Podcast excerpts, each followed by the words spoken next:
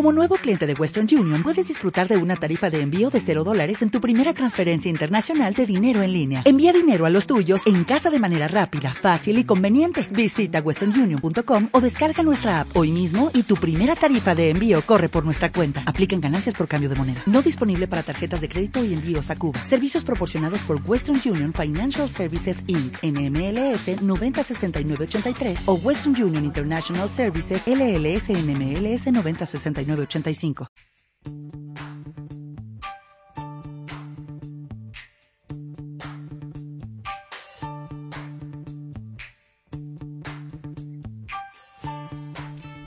Muy buenos días, Carlos Serranza al aparato, desde la radio La Barandilla.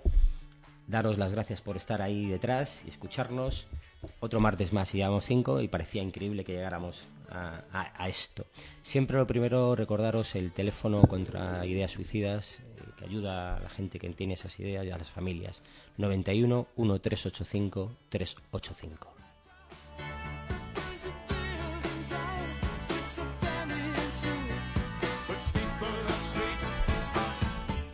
Y siempre con una sonrisa. La idea de que economía es todo en la vida y también es sonrisa. Eh, vemos a un chico joven cómo cambian los tiempos y hace unos años diciendo, soy miliorista. Y se oyen por ahí atrás, ¡ay pobre! ¡Qué vergüenza! ¡Explotadores! ¡Qué sueldo! ¡Es miserable! Y sale la otra imagen, hoy, diciendo, soy miliorista. Y salen las frases. ¡Vaya suerte! ¡Qué envidia, oye! ¡Qué enchufado! ¿Quién tuviera un sueldo así? ¿Cómo cambian los tiempos?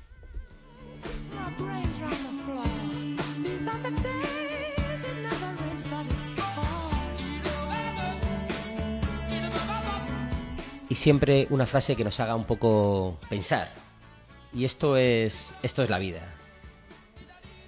Robert Lifron, un banquero, un banco es un lugar en el que prestan a usted un paraguas cuando hace buen tiempo y se lo piden cuando empieza a llover.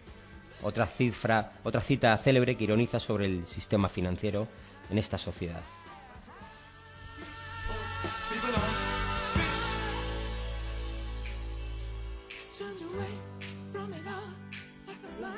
Y bueno, vamos a Tajo. Primero, saludar a otro amigo, eh, a Manuel Martínez Aedo, eh, licenciado en empresariales, eh, compañero profesional. Un placer tenerte aquí. Muy buenos días, Carlos, encantado. Vamos a hablar de algo que en principio puede parecer eh, tedioso, como todo el tema de finanzas, pero intentaremos darle ese toque que siempre damos a, en este programa de finanzas para andar por cosa, que es un poco esclarificar, clarecer, eh, un poco mostrar lo que hay eh, dentro del mundo financiero o del mundo económico. Y hoy hablaremos de, la, de los seguros asociados a la hipoteca. Hablamos eh, al principio, en el primer programa, de este tipo de seguros, ¿no? Pero hoy con, con- con Manuel vamos a, a profundizar un poco más en este tema. Bienvenido, Manuel. Y bueno, vamos al tajo. Eh, primero vamos a hablar de- del seguro de hogar. Y la idea es, eh, ¿qué objetivo uno tiene cuando contrata un, un seguro de hogar? Bueno, Carlos, pues básicamente el seguro de hogar lo que trata de cubrir son los daños más frecuentes que se producen en una vivienda, tanto en el contenido como en el continente.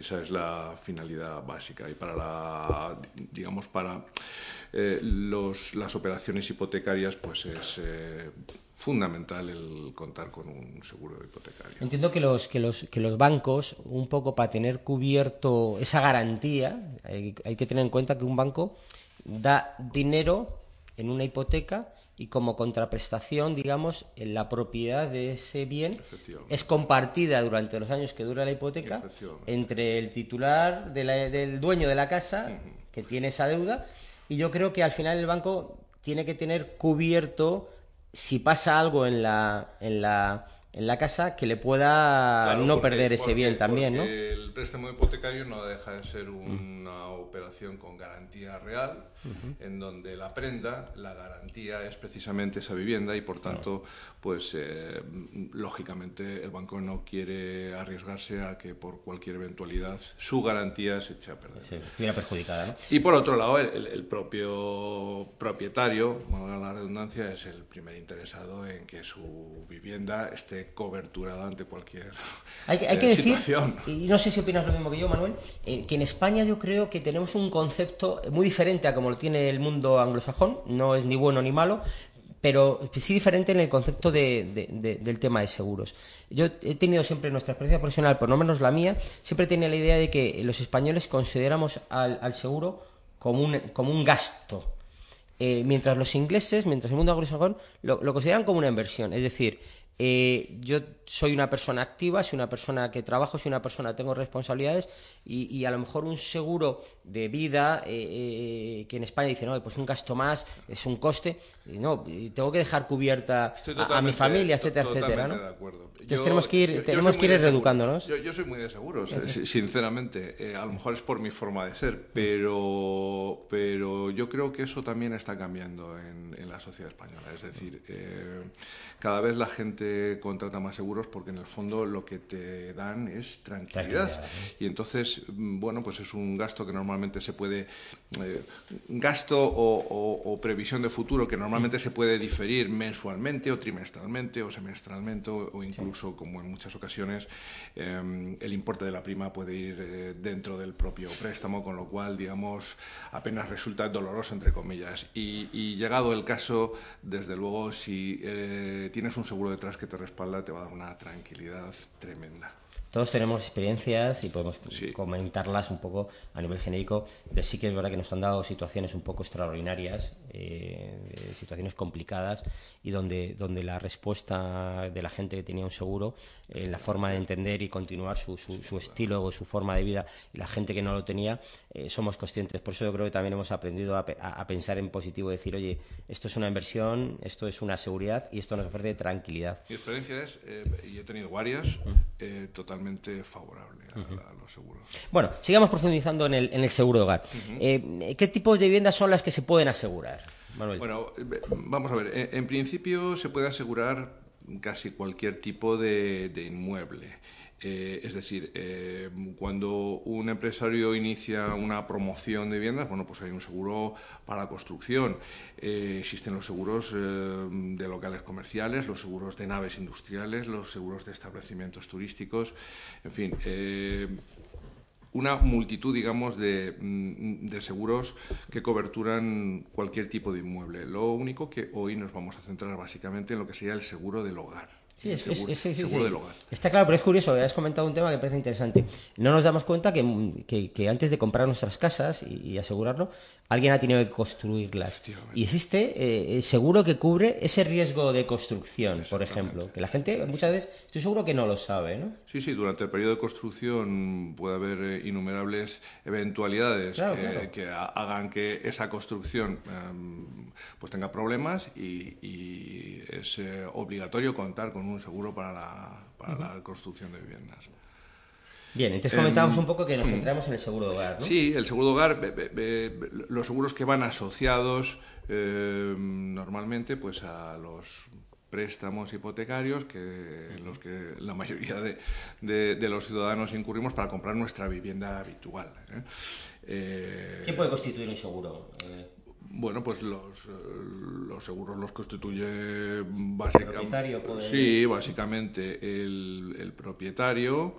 Eh, ya sea para disfrute propio o sea para arrendar la vivienda. Ah, también para los que tienen las viviendas alquiladas. También, es decir, el propietario mm, use la vivienda él o la use un tercero puede asegurar su vivienda. Y luego hay una modalidad en donde el inquilino también puede constituir un seguro del hogar, pero claro, solamente sobre el, contenido, porque el continente no es suyo, el, ya se encargará del propietario de asegurar la, vivienda como tal, pero digamos el, el ajuar doméstico y el mobiliario, pues él puede o reforzar el seguro que tiene ya el propietario o constituir uno adicional. Está claro, un poco para, para, para que nos entiendan los que nos escuchan, un poco la definición de contenido y continente. Aunque abundaremos sobre eso. Sí, sí, sí, sí, lo comentaremos, ¿no? Vale. Eh, es, es eh, en España, yo creo que el único seguro obligatorio, si tengo entendido, si no me equivoco, es el seguro de responsabilidad de coches, ¿no? De vehículos, ¿no? Efectivamente. ¿Es obligatorio tener un seguro de hogar? No es obligatorio, lo único que sucede es que, insisto, cuando tú quieres comprarte una vivienda, pues el, banco te va a exigir que, tengas un seguro. ¿eh? Y, en muchas ocasiones, anualmente, pues va a verificar eh, que estás al tanto del, pago del pago de la prima. Eh, normalmente ese seguro se suele constituir con la entidad crediticia que te da el préstamo, pero no es es obligatorio. o sea, por ley hay que decir muy claro que no te pueden obligar. Ahora, eh, también es verdad que lo que hemos trabajado en estos sectores definimos un poco, siempre comparando precios, comparando las mismas cosas, a igualdad de precio, a igualdad de coberturas, a igualdad de garantías eh, siempre el que te da el préstamo para que tienes un, poquito de premio, hay que premiarle con, con, otro tipo de, vinculación. Efectivamente, así es. Así bien, eh, ¿qué, definiciones básicas comentarías ahora para entender bien qué es un, seguro hogar? Los conceptos claros. Bueno, pues eh, son palabras que yo creo que todo el mundo hemos escuchado en, multitud de, ocasiones y que, por resumir, básicamente, pues las más importantes serían, bueno, pues ¿quién es el asegurador? Bueno, pues el asegurador es la, compañía de seguros que cuenta con la licencia mm, pertinente para poder, eh, asegurar. Ese es el asegurador. Eh, ¿Quién es el tomador del seguro? Pues el tomador del seguro es el que suscribe el contrato de seguro, el que firma el que firma con la compañía de seguros ese contrato. Muy bien definido que firma. Es así, es, es muy sencillo. Eh, ¿Quién es el, el, asegurado? El asegurado es el titular de los bienes asegurados, de las viviendas. Eh, puede ser diferente a que firma, como es lógico. Efectivamente, es, muy importante eso, esa apreciación que haces. Es decir, por un lado está el tomador y por otro lado el asegurado. Pueden coincidir, normalmente coinciden, pero no es obligatorio. Es decir, yo puedo eh, constituir un seguro del hogar a favor de mi hijo. Mi hijo sería el asegurado, que es el dueño de la vivienda, y, yo, bueno, pues el tomador, el que firma el contrato y el que de alguna manera va a pagar las primas. El Paganini, como el Paganini, efectivamente, es así. Muy bien. ¿Qué es la póliza? Bueno, pues la póliza es el contrato. Es que eh, a veces la gente se hace un lío. ¿Qué es la póliza de seguro? La póliza es el contrato que firman las dos partes, la compañía de seguros y, el, y el cliente, ni más ni menos, donde se especifican las condiciones generales y particulares de, de cada uno de los seguros. Como hemos dicho, la prima eh, es el precio del seguro. Es algo tan sencillo como ¿qué es la prima? El precio del seguro, lo que tú pagas. Lo que pagas por, el seguro. Que lo, puedes, lo puedes pagar mensualmente, trimestralmente, semestralmente, anualmente en función del tipo de seguro, de, bueno, pues eh, obtienes ventajas. En precio, normalmente cuando si lo pagas eh, plurianualmente, por ejemplo, de golpe en tres años, pues vas a tener unos, descuentos. bastante interesantes. ¿no? ¿Qué es el siniestro? Bien, eso para que, todo el mundo lo entendemos, ¿no? Aunque la palabra es, dura, ¿no? Pues es eh, un suceso que acontece y que provoca una pérdida inesperada. Eso es un siniestro. De repente un incendio, de repente una fuga de agua, de repente una explosión de gas. Una rotura de un cristal. Una rotura de un cristal. Eso es un siniestro, efectivamente. Es el daño específico eh, que se contempla normalmente en los seguros. Hay una serie de siniestros que se van redactando y que no en todos los seguros eh, contemplan las mismas coberturas. ¿Qué es la suma asegurada? Pues la cantidad máxima que la aseguradora te va a pagar para cada una de las coberturas que se incluyen en el seguro. Esto yo creo que es una de las eh, cosas más importantes que una persona que vaya a contratar un seguro de hogar, sea porque compra mediante una hipoteca eh, su, su, vivienda o sea porque quiere, quiere contratarla de forma independiente, debe de mirar ¿no? un poco eh, ese tipo de coberturas, cuánto, qué es lo que cubre y cuánto le pagan. Luego hablaremos. ¿no? efectivamente, vamos a dar un ejemplo muy sencillito de una vivienda media en un barrio medio de Madrid. Vale, vale. Seguimos un poco con, con las partes y Sí, las y- para terminar, y relacionado con el precio del seguro, con la póliza, hay un concepto que cada vez se empieza a escuchar más, que es el de bonus malus. Es verdad. El de bonus malus es ni más ni menos un, un un sistema de tarificación por el cual, eh, digamos que disminuye el importe que tú tienes que pagar anualmente si eh, eres un buen cliente, es decir, si no das demasiados eh, partes.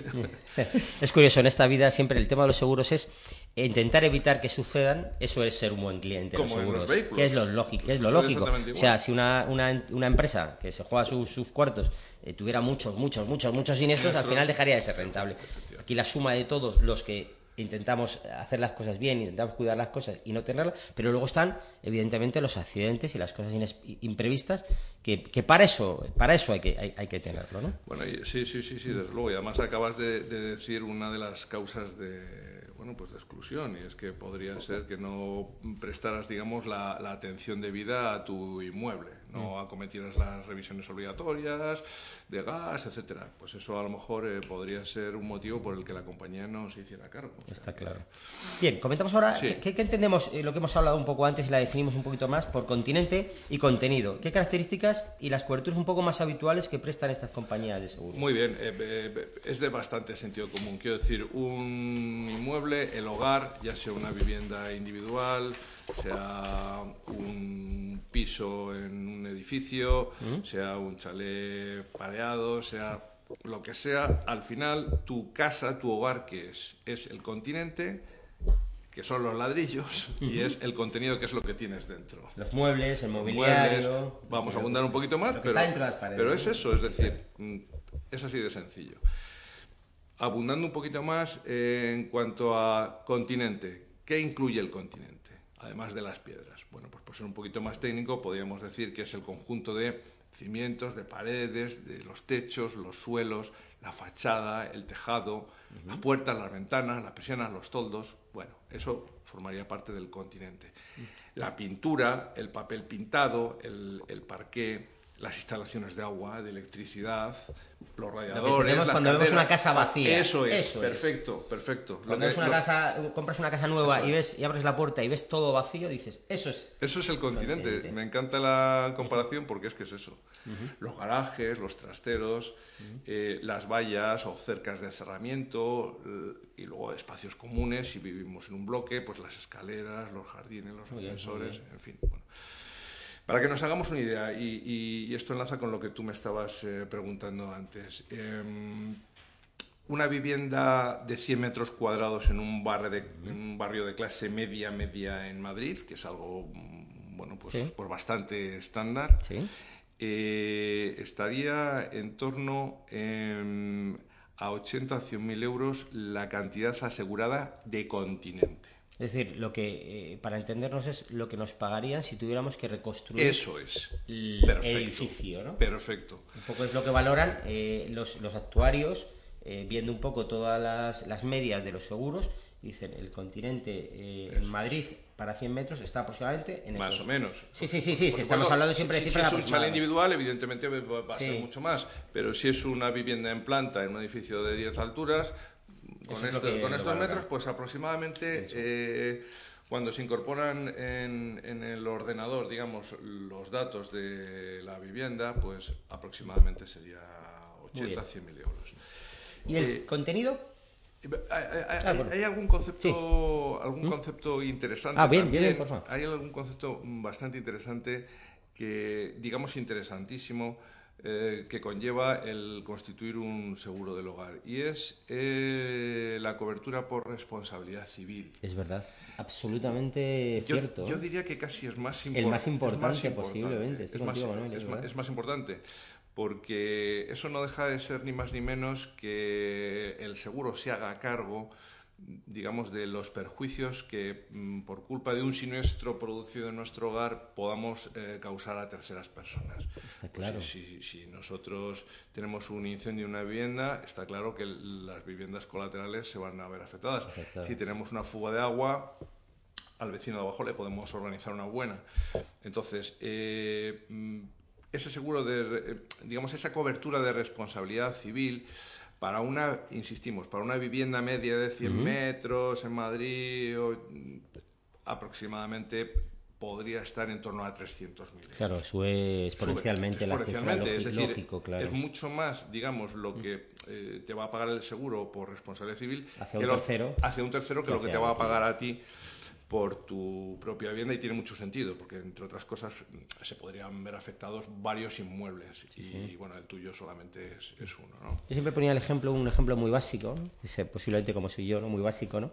en la definición de decir, bueno, eh, tú estás en tu casa, estás regando una maceta y, la maceta se te cae y de pronto pasa alguien por abajo y pasa lo que no debe de pasar. Eh, para eso es, eso es responsabilidad civil. Es decir, la tienes porque has influido en, que le suceda a alguien a un tercero hmm. que no tenía por qué haberle sucedido. ¿no? y posiblemente esto, y estoy contigo, Manuel, muy totalmente de acuerdo, que es la parte más esencial, De, un seguro hogar. Es decir, no solamente lo tuyo que te debería importar y que en España debería importarnos mucho más, porque hay que cuidar lo nuestro, que cuesta muchísimo, aunque cuesta dinero, pero no es un coste, porque al final es un servicio que nos están dando.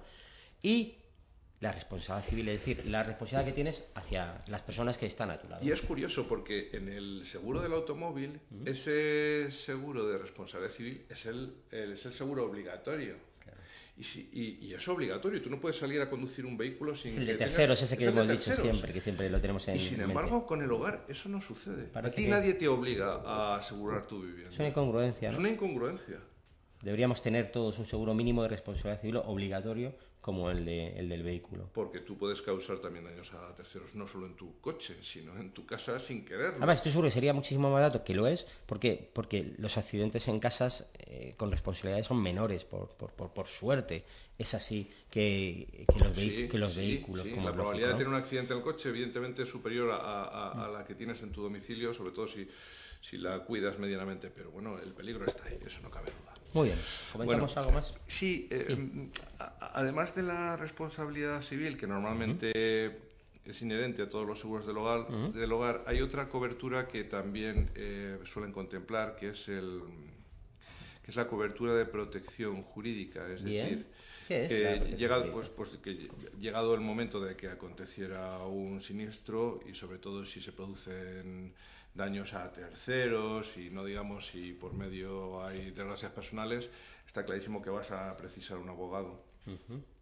Y normalmente los seguros pues eh, incluyen esa, cobertura para poder esa asistencia legal, más o menos 4.000, 6.000, 8.000 euros en función de... Hagamos un pequeño resumen. El precio medio de, un, de, una cobertura de continente estará en torno en Madrid para 100 metros, en torno, en torno siempre con cifras aproximadas a 100.000 euros. Ah. La, responsabilidad civil, que es lo más importante de esa vivienda, estaría en torno, siempre aproximado, de 300.000. Existe la figura de cobertura de protección eh, jurídica que ampara cuando hay una responsabilidad civil para poder cubrirla con abogados, eh, cobertura de juicios, que, es un, que, la justicia es lenta y cara, siempre se ha dicho, pero eh, que estará en torno aproximadamente, para esa media vivienda, en torno a 4.000, 6.000 euros. Muy interesante. Efectivamente. Sí, sí, sí. Y luego también, bueno, pues cubre los gastos de...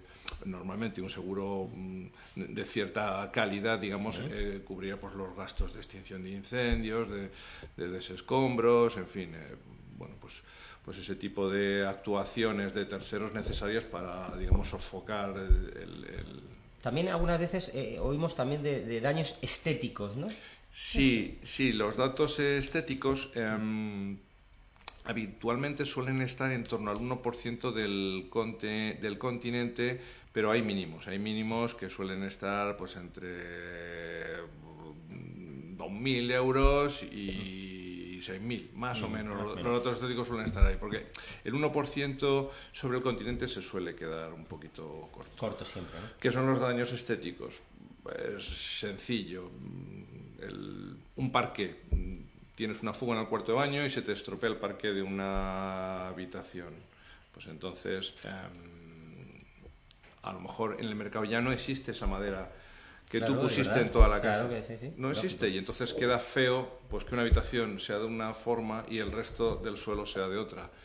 Eso es un daño estético. Eso es un daño estético. Y los seguros a veces se hacen cargo, efectivamente, de, de, cambiar todo el suelo, pues para que, digamos, no tengas esa mancha fea ahí en, tu domicilio. Pero es una, que hay, hay, varios ejemplos, ¿eh? pero yo creo que se entiende bien con, este ejemplo lo de los daños. Muy bien, has definido claramente lo que es continente y yo creo que a, la gente que nos ha escuchado le ha quedado claro.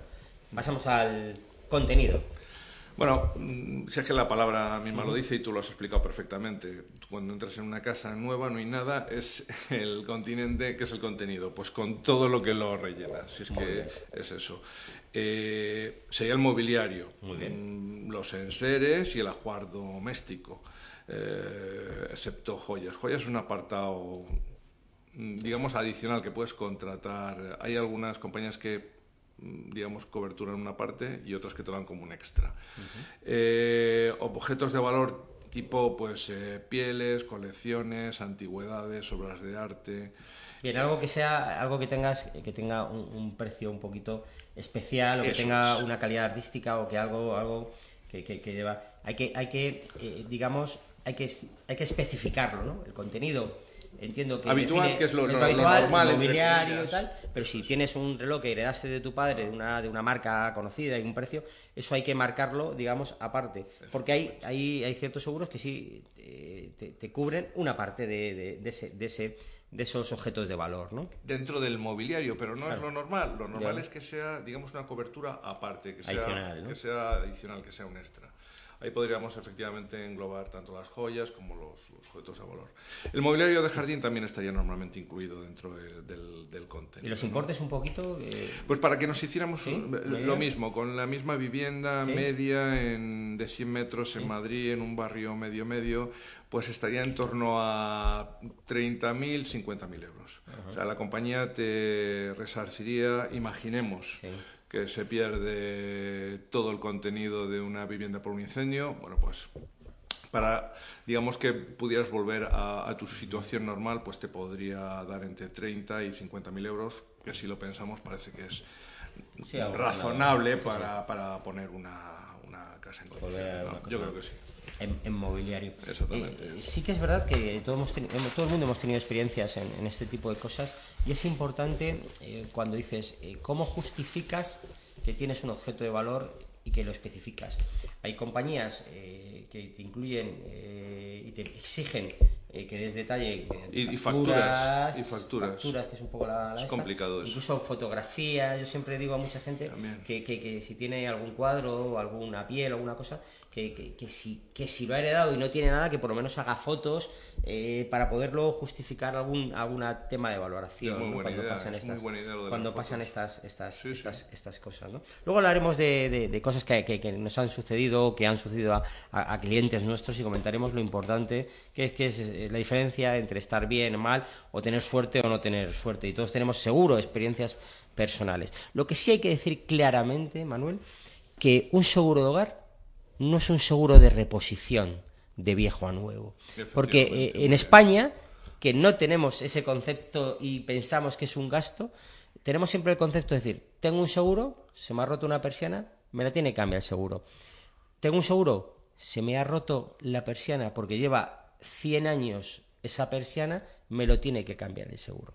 No, los seguros no son reponedores de cosas obsoletas, son cubren riesgos que muchas veces están incluidos porque se ha roto la persiana y está dentro de la cobertura, pero no siempre es así. Y debemos entenderlo.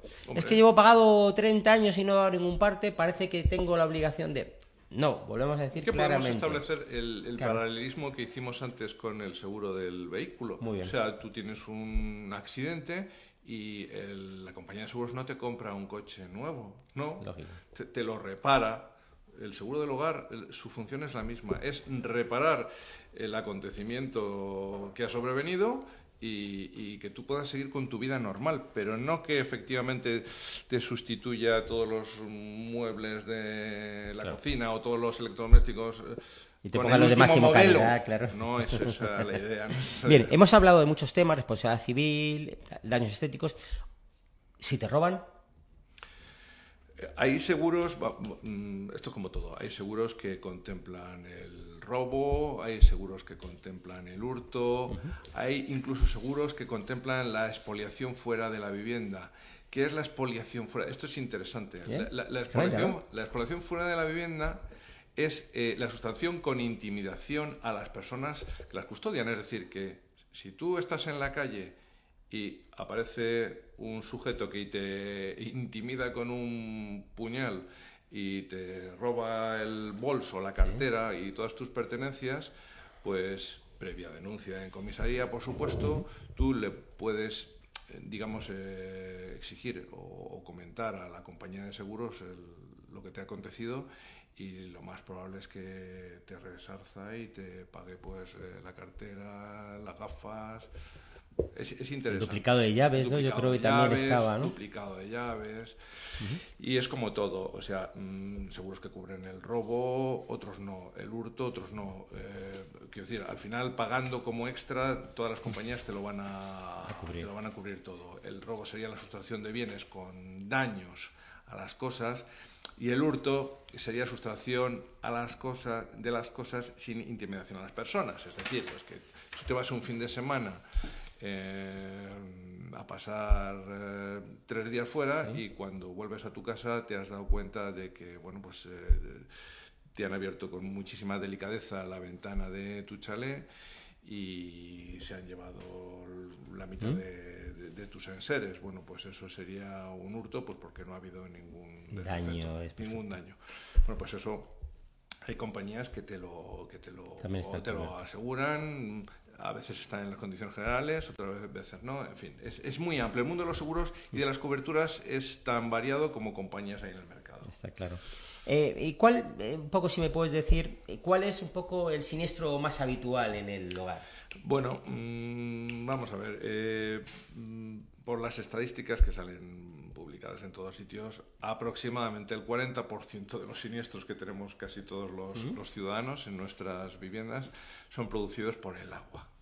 Eh, por lo tanto... Grifos que nos dejamos abiertos, grifos que se rompen, lavadoras que se, se salta la, el... Vamos a contratar un seguro que cubra esas eventualidades. Los grifos, la llave de paso, las cisternas, las válvulas...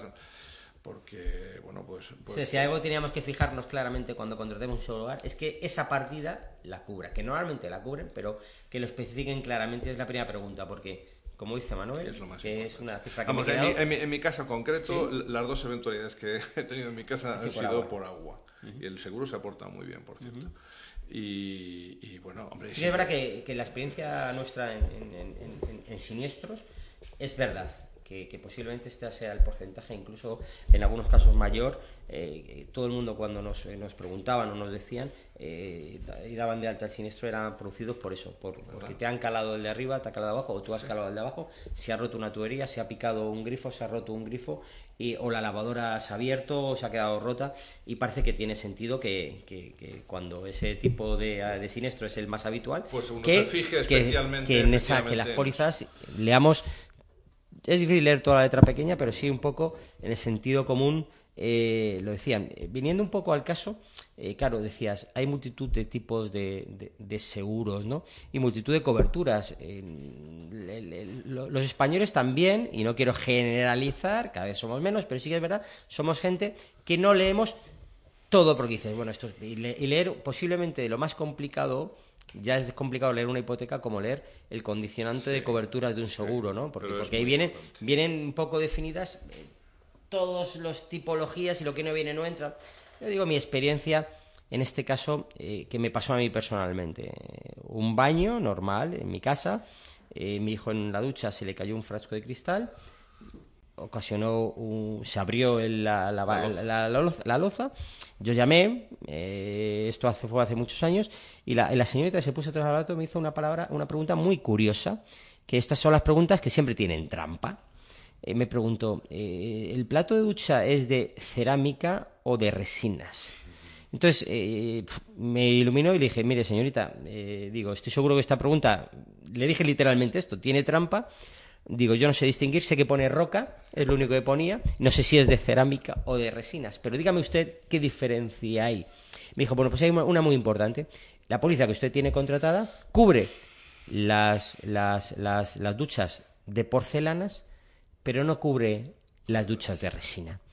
Bueno, pues eh, tuve la suerte, que vino el técnico, le dije, pues, pues mándeme un técnico y que lo vea, porque yo vuelvo a decirle que no sé es dura, es poner roca, pero no, no sé qué es, ¿no? Bueno, pues tuve la suerte de que, de que ese siniestro, que fue carísimo, porque tuvieron que cambiar la ducha, cambiar la mampara, llamar a fontaneros, etcétera, etcétera, lo cubrió 100%. Y si hubiera sido de resina, la letra esa, esa que no vemos, eh, no lo hubiera cubierto y lo hubiera tenido que soportar yo el coste. Y fue un coste elevadísimo. pues arreglar un cuarto baño casi entero, hacerlo casi nuevo. Bueno, pues estos son los detalles en los que dice, bueno, qué bien se ha aportado o qué más ha aportado la compañía de seguros. ¿Tiene sentido que unas cosas las cubran o no?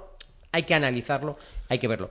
Ahora, siempre hay que verlo. No, no, eh, por eso, por eso, es que los seguros son, son muy malos, los seguros son muy malos. No, los seguros no son muy malos. O sea, tú que suscribes un contrato, como cualquier otro contrato, estás obligado a leértelo. Porque si no, luego te puedes llevar una sorpresa. Eh, ¿Que es farragoso? Sí. ¿Que es pesado? Sí. ¿Que es extenso? Sí. Pero léelo. Bueno, y siempre las compañías, eh, vamos también a ser sinceros, las compañías de seguros entienden ajustar al máximo sus costes y dentro de eso pondrán todas las pegas, pero lo normal es que lo cubran y todos tenemos experiencias en ese aspecto positivas. Y voy a decir otro ejemplo que también me pasó. Eh, tuve una filtración, en una época vivía en otra vivienda, que era una última casa, tuve una filtración por un lado, y yo pensaba que bajaba una tubería y que se me estaba, y que se me estaba calando, que se había roto. Eh, llamé a mi seguro, le dije, oye, mira, y me dijo, esto no te lo cubro, porque por ahí no hay ninguna bajante. Dice, esto es una filtración que se origina por la pared, y tiene que ser el seguro del, edificio, el que tiene que cubrir esto. Bueno, pues tiene sentido, o sea, todo lo achacamos, tenemos que llamar primero a nuestro seguro, pero, pero pueden ser responsabilidades de otros seguros y tienen que estar cubiertos, o simplemente eh, no está bien hecha y no tienen ellos esa potestad para poder hacerlo, ¿no? Bien, hay una, hay una, hay una, hay una palabra que siempre posiblemente es la más complicada en un, en un seguro, a ver si me puedes ayudar a explicar, ¿qué es esto de la regla proporcional?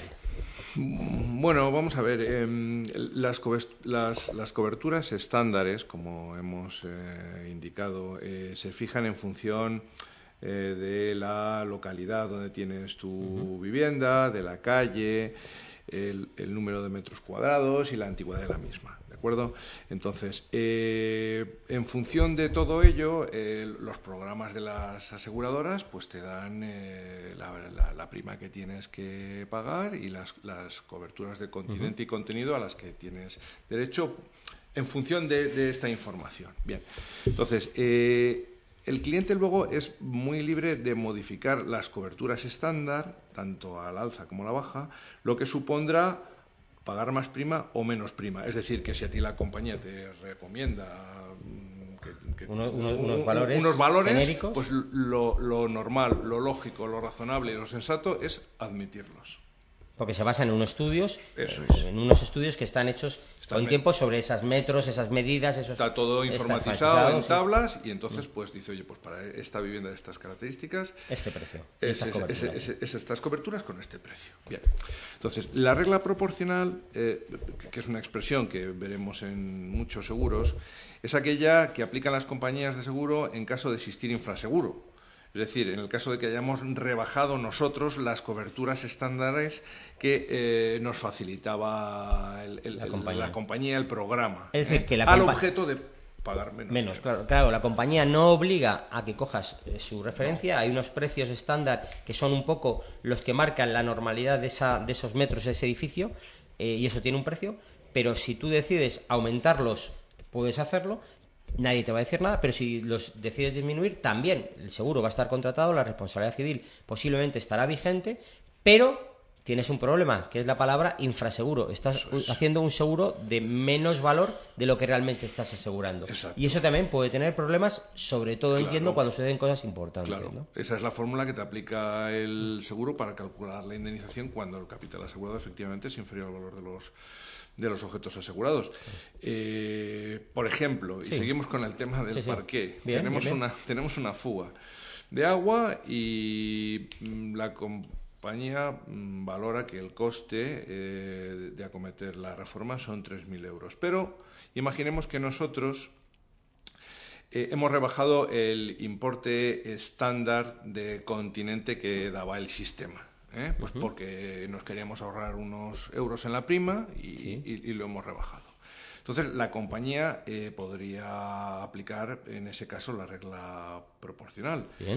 Em, si el sistema indicaba por ejemplo, Sí, ¿eh? es un ejemplo Sí, muy sencillo, ejemplo, que, que el continente eran 50.000 euros, pero nosotros lo rebajamos a 40.000, Sí, la prima 10.000 también bajó, bien, Ujú. 10.000 euros menos, es el 20% menos. Claro. Eh, pues eh, nuestro continente eh, realmente no está asegurado por el 100%, nuestro continente está asegurado por, el 80%. El 80%, que- claro, ese 20% menos. el- no estamos en el estándar, estamos por debajo del estándar. Y por tanto la compañía de seguros no nos va a indemnizar con los 3.000 euros, que es el, el coste que supone Arreglar, sustituir el, el- el el parqué. Pues ¿cuánto nos va a pagar? Pues nos va a pagar el, el 80% de esos 3.000 euros.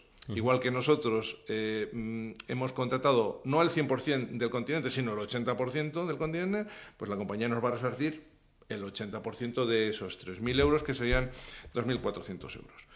Esto es importante eh, que lo veamos en todos los seguros y sobre todo es importante pues no tratar de ahorrarnos unos pocos euros porque mm, llegado el momento si necesitamos acudir al seguro podemos eh, tener un, susto pues pues que no sea nada agradable ¿no? Aquí, eh, bueno, poniendo ejemplos poco para que la gente lo entienda, aquí te- recientemente además pasó una vivienda en una muy buena zona de Madrid, eh, que vino el- la persona a asegurarla y eh, consideraba, es, es de las personas que consideraban que esto era un auténtico coste, simplemente coste, simplemente gasto. No pensaba jamás que le podía pasar absolutamente nada en la vivienda y eh, hizo el mínimo mínimo rozando, pues eso, bueno, rozando no, infra- para tener la cobertura mínima de responsabilidad civil y nada más.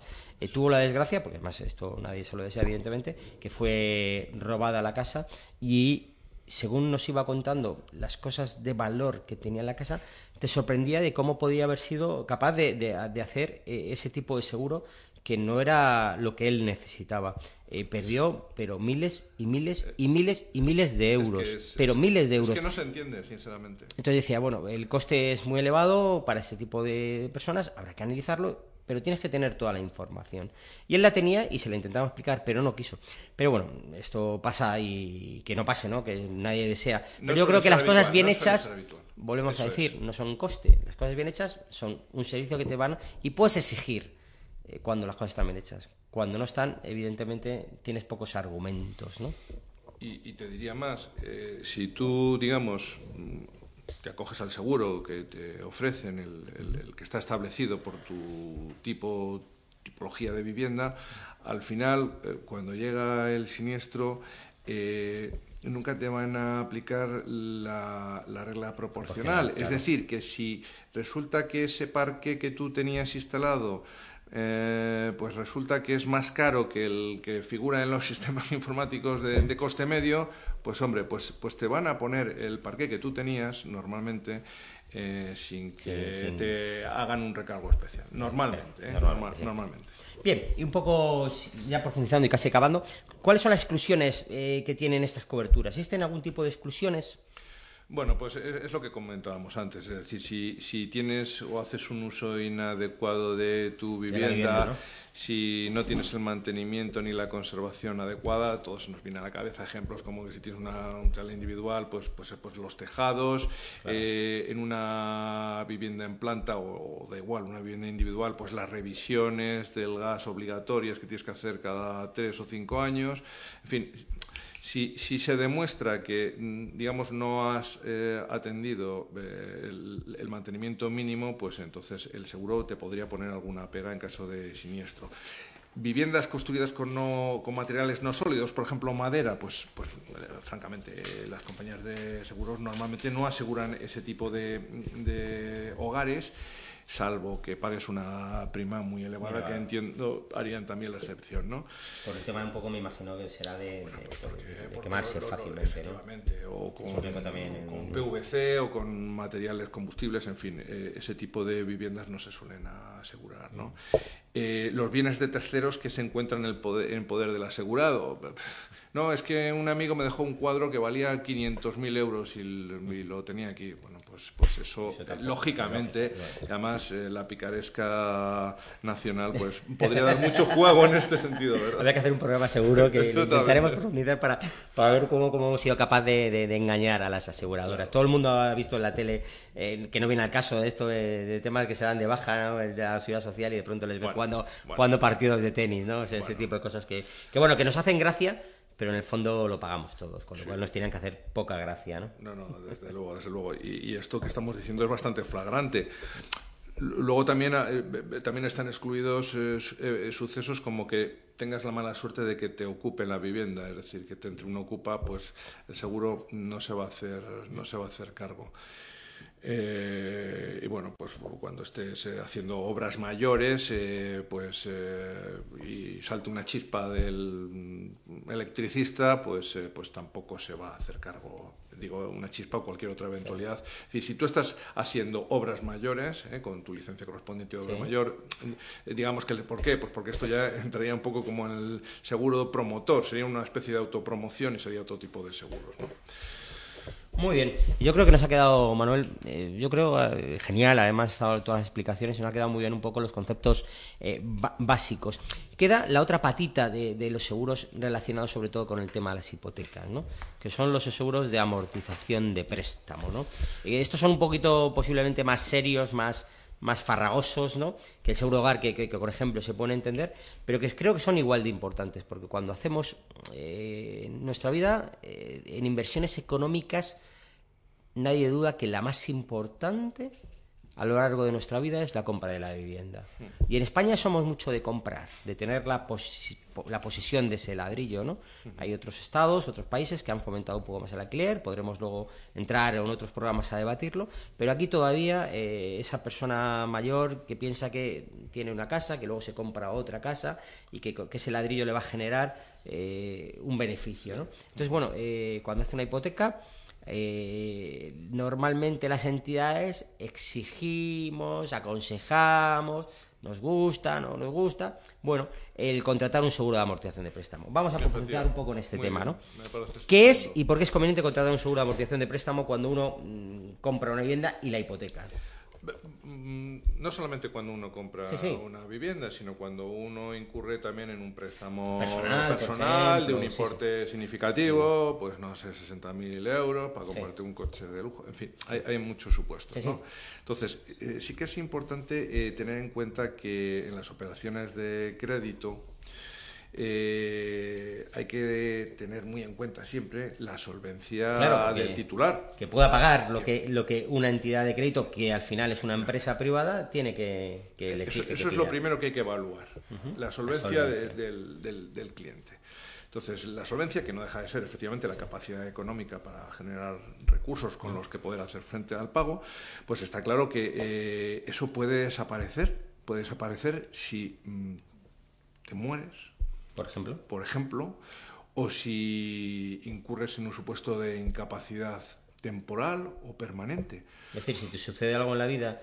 Eh, Tienes un accidente, eso. Claro, es la definición clara, ¿no? Sí, Y cambia a tus herederos, eh, cambian, le cambian la vida, a ti por supuesto, porque ya no estás, y, el contrato que has pactado entre las partes sigue vigente porque, porque está hecho y desembolsado el dinero, ¿no? Entonces, este es un poco el, por qué es conveniente contratar y yo creo que lo has definido claramente, ¿no? Sí, y de hecho este seguro de amortización de préstamo no deja de ser una modalidad de un seguro de vida, es, es, eso.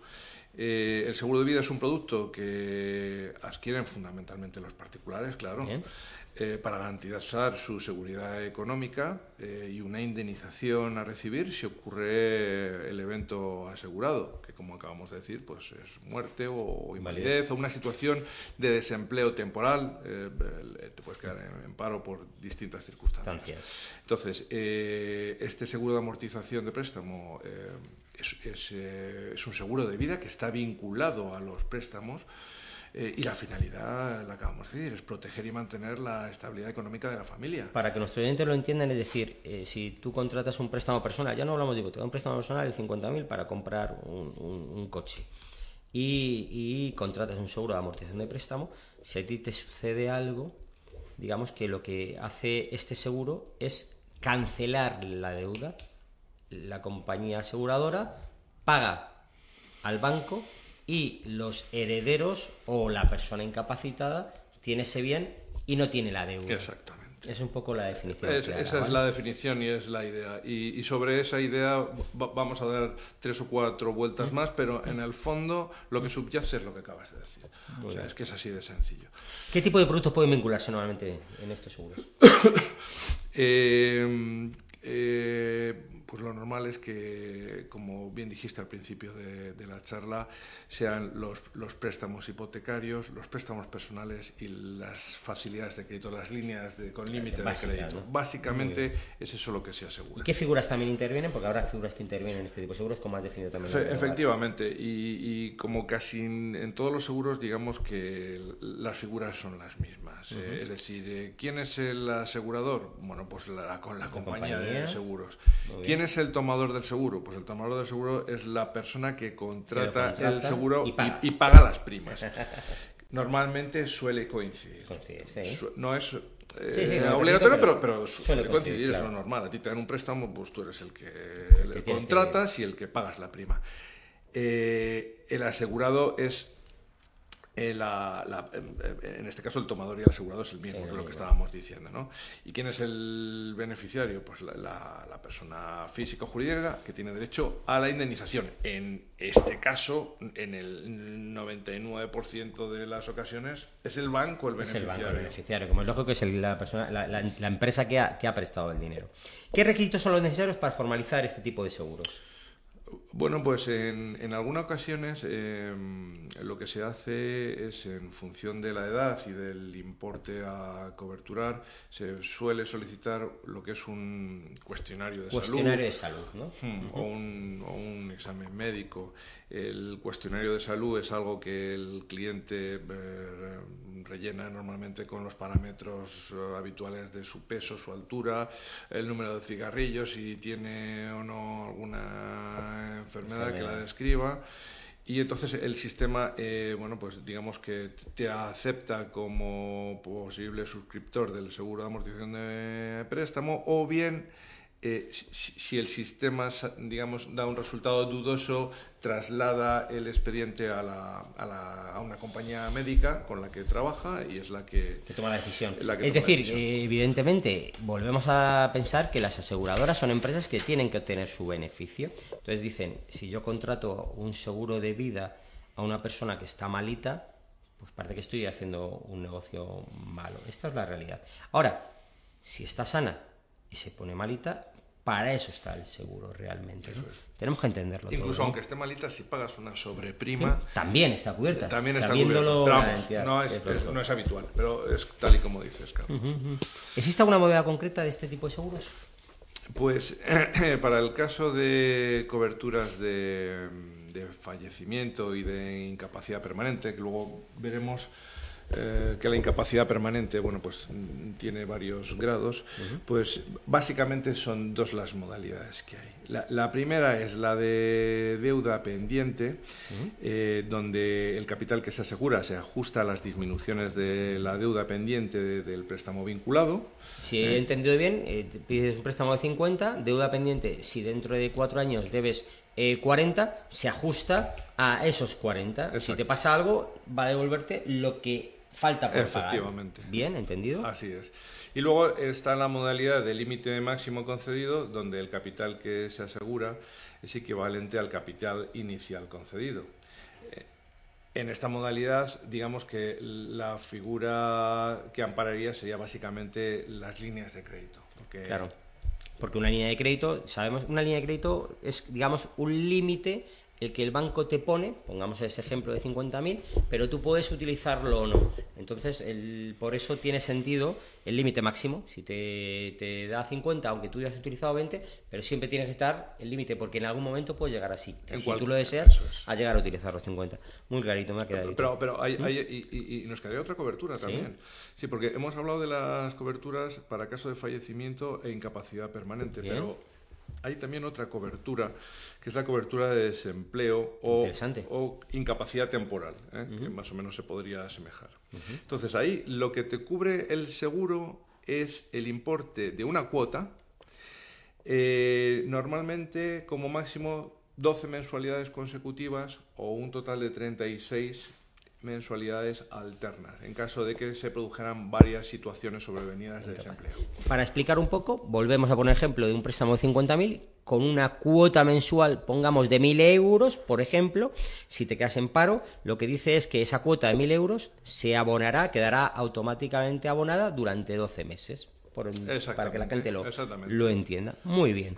Eh, y como os he hablado también con respecto a Segurobar, ¿qué, ¿qué, situaciones quedarían fuera de la cobertura de este, de este tipo de seguros de, amortización de préstamos? Bueno, pues eh, también es bastante de sentido común y creo que has eh, tocado tú antes el tema. Es decir, enfermedades o accidentes originados antes de la entrada en vigor del, del contrato. Bien, tiene sentido y situaciones eh, del asegurado en las que se le pueda relacionar con algún acto delictivo. En fin, eh, es de sentido común. Eh, ¿Qué aporta este seguro al que lo contrata? Bueno, déjame que, te, hable de otra exclusión curiosa y también muy de sentido común, el suicidio. Es decir, durante el primer año de vigencia del contrato no actuaría. Claro.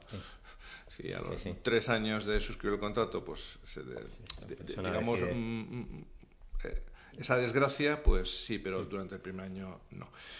Y eh, las exclusiones eh, en caso de invalidez permanente, pues como consecuencia de, un acto de imprudencia, o negligencia grave del asegurado, pues lógicamente tampoco lo cubre. es decir, si tú un límite de alcohol, por ejemplo, pues, claro, si tú vas, claro, o si no, o si te tiras por un barranco sin los anclajes eh, pertinentes, es decir, el seguro lo que no se puede hacer cargo es que tú tengas un tema de invalidez permanente a causa de tu imprudencia. es, bastante de sentido común. Y me preguntabas entonces... Sí, ¿qué, qué, aporta este seguro al que lo contrata? Claramente. Bueno, pues, pues volvemos al principio. O sea, lo que te da en caso de fallecimiento es una tranquilidad y una seguridad absoluta en el sentido de que mm, los que se quedan aquí no van a tener que hacer frente al pago de, las cuotas del préstamo y la compañía de seguro es la que va, digamos, a, pagar a la entidad financiera el, préstamo. ¿no? Y en caso de mm, una situación de incapacidad temporal o paro, pues, pues te aporta protección pues, para esas situaciones imprevistas que bueno, normalmente con el paso del tiempo son subsanables, ¿no? Pero que en un momento dado te pueden hacer daño. Yo creo, y ya como, como final, primero, darte las gracias, Manuel, porque ha quedado clarificador este, este, este tema que es un poco siempre farragoso, pero yo creo que has definido muy bien, con tres palabras, lo que significa estar asegurado. Y en España tenemos que tener claro estas tres palabras para, para, para darle sentido y no pensar que esto es un coste, sino que es un servicio. Y lo has definido muy bien tranquilidad, seguridad y protección. Y esas tres palabras tenemos que analizarlas y ser consecuentes. Tranquilidad, seguridad y protección. Última pregunta, Manuel. Dime. ¿Cómo vemos esta situación en España económica o a nivel mundial? Un poco tu, opinión en general, que siempre me gusta hacer esta pregunta a, mis, a mis amigos, ¿no? Bueno, pues hombre, no cabe duda que vivimos unos momentos un poquito convulsos, eh, tanto a nivel internacional como a nivel nacional. Eh, el, Brexit está abriendo la puerta pues a, una posible caja de Pandora, no sabemos, sobre todo para, para, los países europeos. En el fondo no sabemos eso cómo les va a afectar a ellos y, y, nos va a afectar a nosotros. Eh, el proteccionismo de, Estados Unidos, pues eh, ya lo estamos sufriendo en, carne propia. El sector de la agricultura lo está pasando muy mal. Hoy hemos leído que la tasa Tobin y la tasa Google, pues se, se ha firmado aunque no se va a poner en marcha hasta final Esto es de curioso, año. ¿no? Es curioso. O sea, eh, para que veas lo que son las potencias, es curioso cómo son las potencias mundiales y cómo nos afectan en la globalización. Pero está claro que, no podemos, nadie puede decir que, China o Estados Unidos no, no, no, podemos olvidar de ellos. ¿no? Eh, ha creado el Estado español una ley que dice que va a poner un impuesto a una, o una tasa pero dice que la va a hacer en diferido, eh, para ver un poco qué represalias puede tener del el máximo exponente este pagador que son los Estados Unidos. ¿no? Eh, bueno, esto es, nos da una idea de que todo esto es, es complicado. Bueno, Macron me parece que se echó para atrás ¿eh? sí, sí, sí, en cuanto a la puesta en marcha de la tasa. La dejó diferida también 12 meses a ver qué pasaba, ¿no? Pues nosotros igual, ¿no? Sí, porque si, es que tú fíjate, vamos a ver, la, la tasa Google tiene sentido, es un impueto a las tecnológicas y si lo analizas fríamente, pues parece justo que tributen en, los países donde operan y, se les recaude impuestos como a cualquier otra compañía. Eso es de sentido, común. Pero, eh, por otro lado, está eh, Estados Unidos que, chantajea. Porque es que es así. y entonces eh, ahora mismo en el campo pues hay, por ejemplo, 1.800 millones de exportaciones a Estados Unidos que están en el aire si se aplica la tasa Google. La tasa, la tasa Google y la tasa Tobin eh, aproximadamente recaudarían unos 2.000 millones de euros. 1.200 la primera, 800 la segunda. Las exportaciones del campo a Estados Unidos, 1.800. Quiero decir, eh, ¿qué hacemos? Y además yo siempre digo una cosa, que al final, cuando se habla de tasas, se habla de impuestos, yo recuerdo mucho a estos profesores económicos que decían que al final lo pagamos todos y es la realidad, porque al final eh, las empresas eh, analizan sus cuentas de resultados y ven si pueden admitirlo o no admitirlo, lo normal es que no lo admitan y lo normal es que suban precios y lo repercutan. Y al final las personas que tienen menos posiblemente son las que peor lo sufran. cuando se habla de este tipo de, de aumentar eh, impuestos, aumentar tasas, hay que valorarlo mucho. ¿no? Y lo van a repercutir seguro, vamos. estas, tecnológicas lo van a repercutir seguro. Lo, tenemos claro. Manuel Martínez Aedo, un placer enorme. Espero poder verte también pronto y muchísimas gracias. Muchas gracias a ti, Carlos.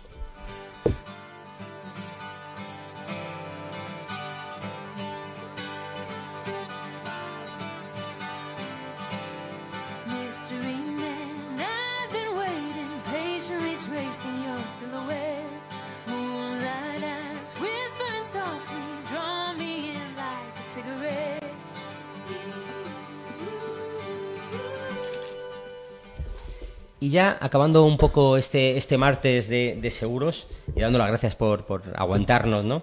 Eh, aconsejaros, eh, para que sigamos sonriendo y sigamos viendo que, economía es todo y, que todo lo rodea, otro consejo que seguro que la habéis visto, pero volver a verla porque es interesante bajo este prisma, bajo el prisma económico, ¿no? La película de Wall Street de Oliver Stone de 1987, donde se ve a Michael Douglas, eh, hijo, interpretando a un exitoso inversor en el apogeo del capitalismo de los años 80 y a Charlie Sheen es el joven que quiere hacerse un hueco en esta élite y en el camino de descubre la vida de lujo y el, láxico, y el laxo código moral eh, que existe en Estados Unidos en aquella época, donde lo único que interesa es hacerse millonario a costa de lo que sea. Una historia sobre los conflictos morales que surgen en el camino del poder y la riqueza. La película muestra el engranaje de la economía especulativa frente a una economía más productiva. Que la disfrutéis, buen fin de semana y os espero. Un abrazo.